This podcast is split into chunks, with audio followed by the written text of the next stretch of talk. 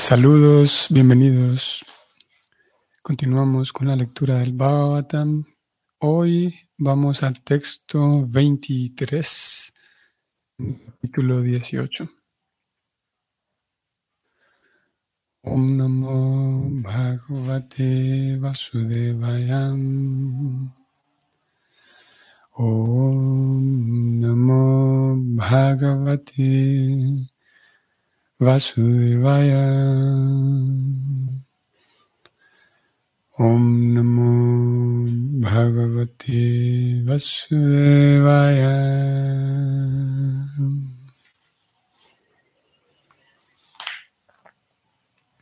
Aham hi pristoriamano bhavadir achaksat mavagamotраyavan Nava patantyatma samam patatrinas tatta samam vishnugatim vipaschita.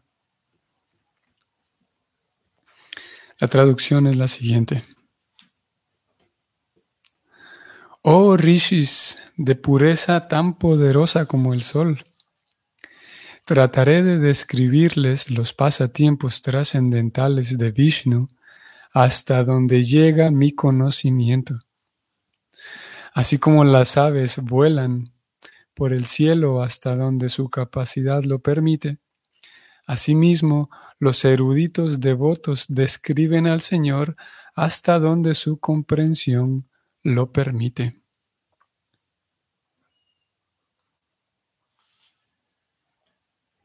El significado es el siguiente. La suprema verdad absoluta es ilimitada. Ningún ser viviente puede saber nada acerca de lo ilimitado mediante su capacidad limitada.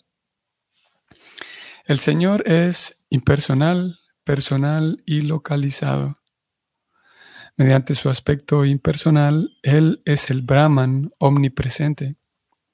Mediante su aspecto localizado, se encuentra en la forma del alma suprema en el corazón de todo el mundo y mediante su máximo aspecto personal es el objeto del amoroso servicio trascendental que le prestan sus afortunados asociados, los devotos puros. Los pasatiempos que el Señor realiza en sus diferentes aspectos tan solo los pueden analizar parcialmente los grandes devotos entendidos.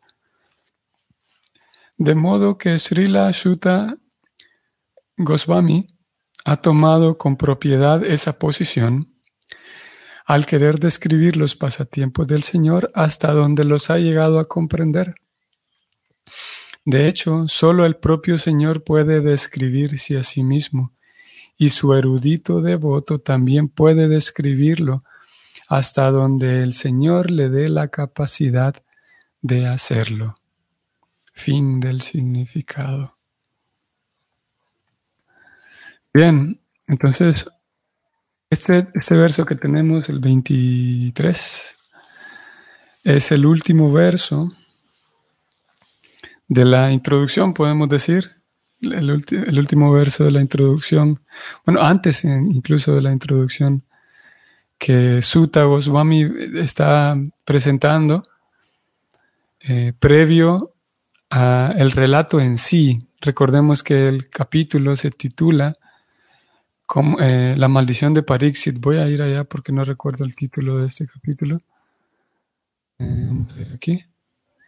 Maharaj, Maharaj Pariksit es maldecido por un niño brahmana. Ajá. Ese es el título y por lo tanto es el contenido central del capítulo. Nos encontramos aquí en este verso 23. Y ustedes pueden, si están observando la pantalla, desde el 24 en adelante comienza el relato. Y él dice una vez, Maharaj Pariksit andaba caminando por el bosque, etc. Así que este 23 es el último de esos versos previos. Y es muy, si tenemos en mente lo, eh, lo que él ha venido hablando del ilimitado, en, dos, tres versos anteriores habló del ilimitado y cómo tiene que ser así, la divinidad, el, mundo en general, el mundo espiritual y el creador del, mundo espiritual, la divinidad en sí, tiene que ser ilimitada. Y aparte de que es ilimitado, entonces él dice en este verso, yo voy a tratar de describir a ese que es ilimitado. Ya habló por esa razón eh, en su introducción y antes de, concluir con este verso que es el final, él habló y declaró, él puso sobre la mesa el hecho de que él sabía que, que Krishna es ilimitado. Si ustedes recuerdan también, leímos que la audiencia que está escuchando, la audiencia sabe que eso de lo que van a hablar, ese sujeto es ilimitado. Por lo tanto, él aquí culmina diciendo, bueno, sabemos que es ilimitado, sabemos que es la verdad absoluta, así que yo voy a describir esas historias hasta donde llega mi conocimiento. Y, la analogía que pone es muy bonita. Así como las aves del cielo vuelan hasta donde su capacidad lo permite. Asimismo, los devotos eruditos describen al Señor hasta donde su comprensión lo permite. Esto es muy bonito. Si nosotros vemos, por ejemplo, hay, hay diferentes aves, ¿no? diferentes, que tienen justamente eso, diferentes capacidades. Y hay algunas que vuelan muy alto. Hay algunas otras que vuelan distancias muy largas. Y hay algunas que vuelan eh, en, grupos mayores y todas tienen diferentes capacidades. Y cada quien, en fin de cuentas, eh, de acuerdo justamente con eso, con su capacidad, vuela hasta donde puede. Y aquí mismo Sutta Goswami dice entonces, asimismo los devotos describen al Señor hasta donde su comprensión lo permite. Eh, aquí podemos ver algo también interesante, y es que Sutta Goswami, eh, curiosamente también en el verso, él mismo les dice a, la audiencia, recordemos y tengamos en mente que la audiencia, quien está a punto de escuchar esta historia, eh, no es una audiencia ordinaria. Voy a, voy a ir a, la descripción del primer canto para ver si... Mm, sí. Estoy aquí en la lista de capítulos del primer canto y nosotros estamos en el 18, casi al final.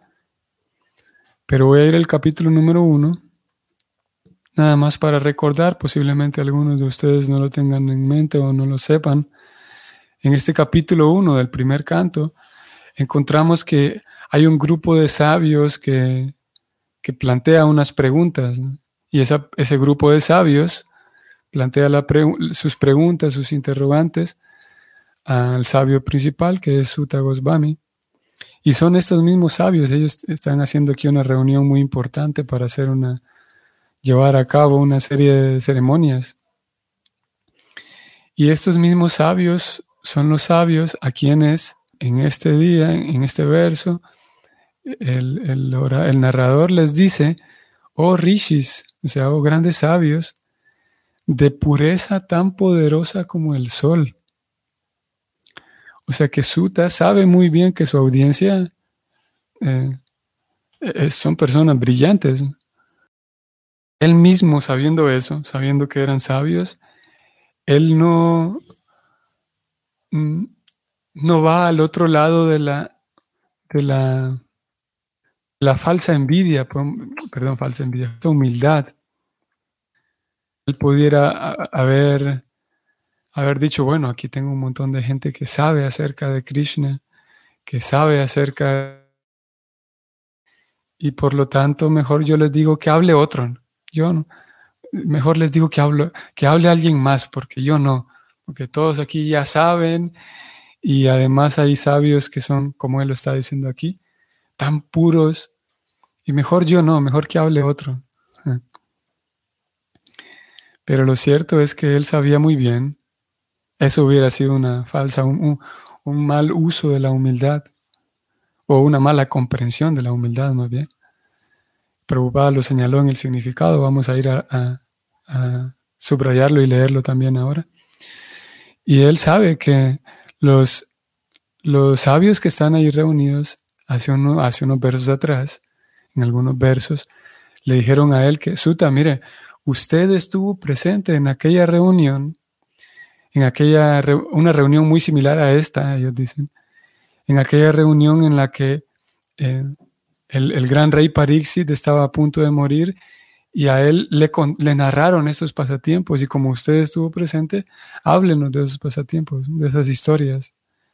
Así que él sabía que, que de alguna manera Krishna, esa persona a quien la audiencia conoce bien y esa persona a quien Sutta Goswami conoce, ambos son devotos puros, ellos saben muy bien que Sutta Goswami fue puesto ahí por la voluntad de Krishna. Así que si Krishna lo tiene ahí a Sutta Goswami hablando, eh, él simplemente toma ese servicio, a pesar de que, como digo, él sabe que todos estos sabios quienes lo están escuchando son personas muy puras. Y voy entonces a ver esa parte del significado en donde Prabhupada dijo que, ustedes van a ver, Voy a subrayar y Prabhupada dice que de modo que Srila Sutta Goswami ha tomado con propiedad esa posición, con propiedad, eh, sabiendo bien que, como digo, eh, dos, dos factores aquí importantes. Número uno es que él estuvo presente en aquella reunión, en, aquella reunión en donde se narraron las historias que ahora le están pidiendo que narre. Y número dos, es que Krishna lo puso en esa situación de, hablarle a esta audiencia. Así que él con propiedad eh, em, lleva a cabo esa, esa, labor. Y eso eh, puede relacionarse con nuestra propia, nuestra propia realidad. Todos tenemos diferentes roles, diferentes relacionamientos con diferentes personas y en algunas ocasiones, más específicamente en cuanto a la ayuda y la compañía espiritual que podamos brindarle a alguien más. O sí, la compañía y la a veces podemos brindar alguna ayuda, algunas palabras, eh, a veces podemos brindar compañía solamente. Y en todo, en todo momento eh, vale la pena eh, analizar, y es necesario en realidad, analizar cuál es mi rol, cuál es mi, mi papel en este, en, este, en este momento o en esta escena, podemos decir. ¿Cuál es, ¿Cuál es mi rol? En algunas ocasiones, mi rol en ciertos momentos será simplemente de, escuchar, de escuchar a alguien mayor o alguien, sí, alguien mayor, por diferentes razones puede ser mayor, y seguir lo que esa persona nos, está indicando o me está indicando. Y en algunas otras ocasiones voy a tener yo que tomar la, tomar la batuta. En algunas ocasiones voy a tener yo que, que ser la persona quien, quien indica por dónde caminar. Voy a tener que ser yo la persona que, que, que sostiene al grupo y que la, persona que, se mantiene fuerte para darle fuerza al grupo o a la familia o a, un grupo de amigos. Y vale la pena eh, saber determinar eso en uno mismo para, como aquí señala Prabhupada, para con propiedad tomar la posición que nos corresponda. Y la humildad corresponde, la humildad indica que en cualquier situación uno eh, no sobreestime ni subestime sus propias capacidades. Esa es una definición de humildad. Podría dar la impresión de que humildad significa subestimar todo el tiempo mis capacidades. Y lo cierto es que podemos ver que hay eh, eh, si, usamos esa definición de humildad, de subestimar siempre, subestimarme siempre mis capacidades, puedo terminar volviéndome un inútil. Y no es muy útil un humilde inútil. En realidad, al menos eh, según algunas definiciones, es, humildad, es, es más útil la humildad cuando la persona sabe que tiene algunas capacidades y con propiedad tomas, e, ejecuta algunas tareas que tenga que realizar sabiendo bien las capacidades que tiene, sabiendo bien cuál es su límite. Y si esta situación en particular en la que me encuentro exige eh, un límite de 80 y mi límite es 90, bueno, entonces sirvo para esta, para esta tarea. Si esta tarea que me tengo enfrente exige un límite de 70 y yo solamente llego al 50, bueno, la humildad me indicaría ahí que, que puedo dar 50 nada más, pero no puedo, no puedo ponerme una tarea más grande de la que soy capaz de llevar. Pero si, si puedo llevar a cabo una tarea y, sé que puedo llevarla a cabo, sé que puedo hacerla bien, sería una cosa inútil y, insensata subestimarme y, no, no, llevarla a cabo. Porque en fin de cuentas, tal como ustedes saben, y lo hemos hablado en tantas ocasiones, esa distribución social de la, de la antigua sociedad védica eh, buscaba que cada quien con sus, con sus capacidades, digamos, vocacionales, pudiera vivir feliz, satisfecho, haciendo lo que le, es natural, haciendo lo que le gusta, pero al mismo tiempo que debido a que hacía con agrado sus labores, entonces la sociedad se beneficiaba. Es un punto que ya hemos hablado en otras ocasiones y es muy fácil de comprender. Alguien que, que trabaja en algo que le gusta, algo que le satisface, que le es natural, es, siempre el resultado de esos trabajos es agradable, porque lo hace con agrado.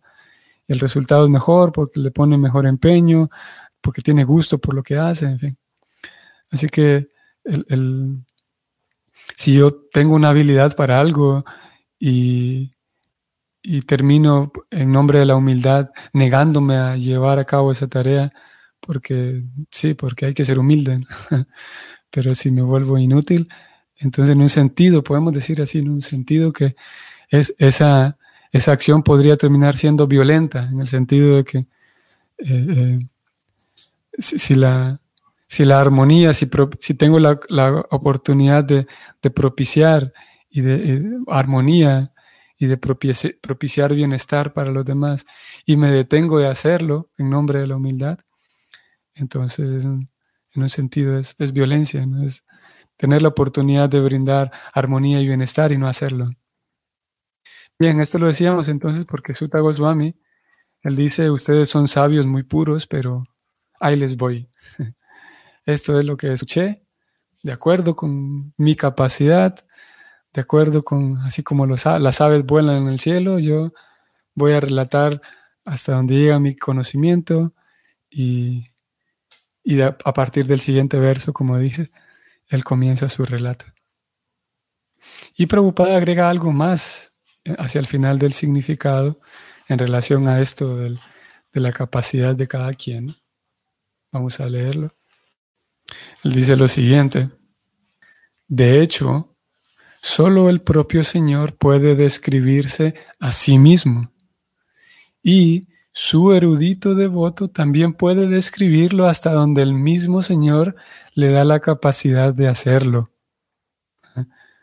Aquí vemos todavía un, un, factor más incluido, que el mismo devoto o la devota que, que describe, no solamente que describe al Señor, porque claro, en este caso se está hablando particularmente, en el caso de alguien que a quien se le pidió, a Sutta Goswami se le pidió que cuente esas historias, específicamente la historia que, que, concierne a este capítulo, como Parixit fue maldecido. Sin embargo, esto también incluye a una persona que está tratando de transmitir a Dios de cualquier manera. Eh, transmitir, en este caso, como digo, son historias, pero transmitir a veces eh, podemos hablar con alguien y ni siquiera hablar acerca directamente de Dios como tal, pero podemos hablar con una persona acerca de, de lo, por ejemplo, lo lógico que es, por ejemplo, el llevar una vida limpia, el llevar una vida ordenada, el llevar una vida en la, en la bondad, diría el lenguaje de la Gita, el llevar una vida en, la virtud, una vida virtuosa. Y puede ser que con alguna persona, con, algunas personas, eh, por nuestra amistad con ellos o por nuestra cercanía con ellos, no necesariamente que en, una conversación, en una sola sentada, tenemos que hablarle todo el Bhagavatam. Pero si son personas con quienes tenemos una amistad, eh, podemos indudablemente dedicar una buena conversación a hablar de lo, racional y lo lógico que es llevar una vida eh, en, la, bondad. Ni siquiera, como digo, hace falta hablar del concepto de la bondad, pero una vida eh, basada en la ética, en la moral.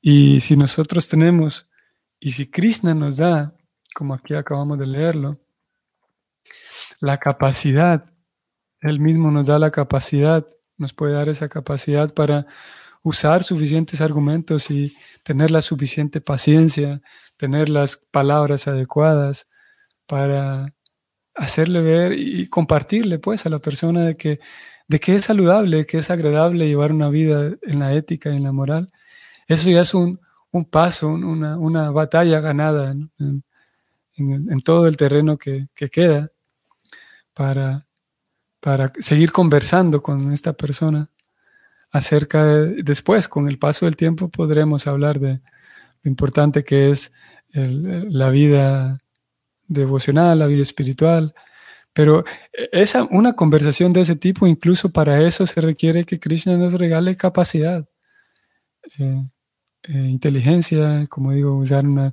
palabras adecuadas, usar un, tener la disposición adecuada hacia las personas. Eso es muy importante, ya que es tan, es tan vital y tan importante y tan central dentro de la misión de Prabhupada el compartir un mensaje trascendental con las personas en general compartir el mensaje que incluye historias, como lo estamos hablando aquí, incluye de, tal cual describir a Dios en algunas ocasiones, incluye, como, como decía, eh, a veces charlar acerca de puntos simplemente éticos, morales. Eh, ese mensaje trascendental incluye a veces hablar de filosofía como tal. Ese mensaje trascendental incluye a veces hablar con personas que tienen una comprensión espiritual por alguna religión, pero que también eh, podemos tener una conversación muy amena con ellos, hablar acerca de Dios.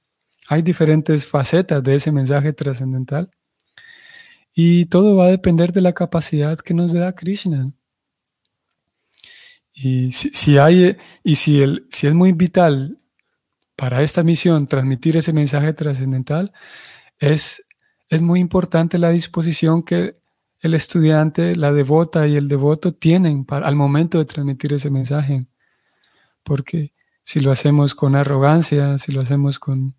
Y eso ya se sabe, ¿no? Que es, es muy desagradable, ¿no? El intento de alguien, que alguien tenga por hablar de Dios, pero, pero así con...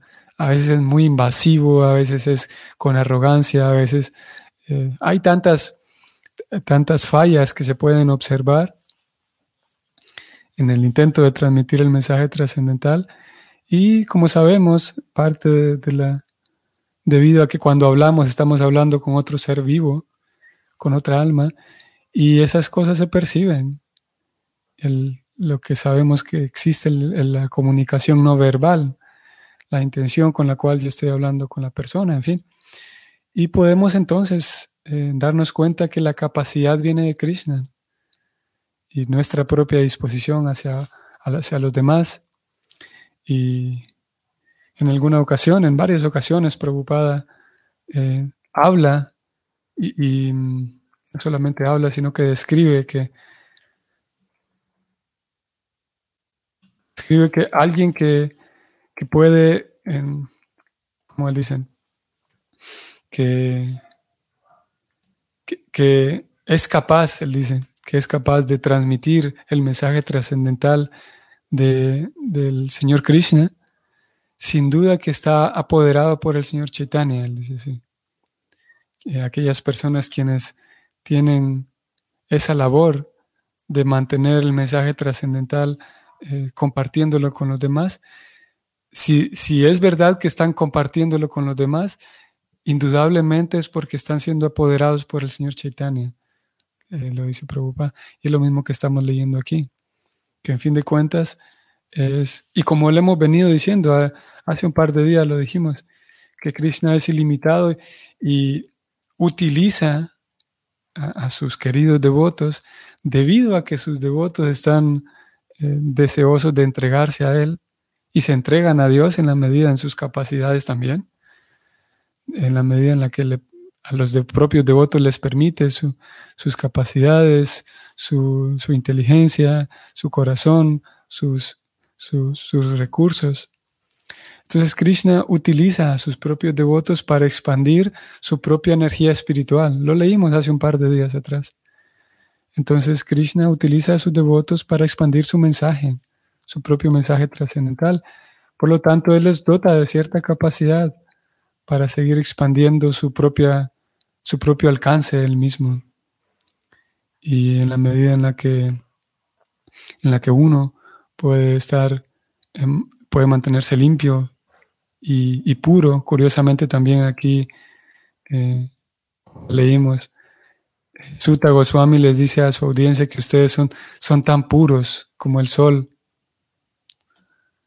Y esto es relevante también porque él, él destaca de que la audiencia es pura porque él sabe que este mensaje no solamente es trascendental porque yo lo estoy hablando, no solamente es que Krishna me está utilizando a mí para hablarlo, sino que aquí tenemos una audiencia que tiene tanta pureza que al recibir este mensaje trascendental, la potencia de Krishna también se vuelve más ilimitada. Lo que dijimos también hace un par de días. Sutta Goswami sabe muy bien que esa audiencia llena de pureza hace que el mensaje trascendental se, expanda más todavía, porque una audiencia pura eh, tiene la capacidad para expandir más todavía el alcance ilimitado de Dios. Y él, como dijimos, sabe muy bien que todo depende de la capacidad que Krishna les da, tanto a ambos participantes, tanto a la audiencia como al orador.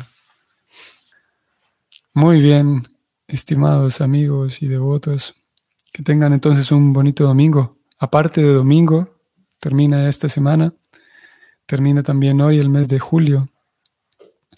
Y entonces nos vemos el próximo mes. Nos vemos mañana. Hare Krishna.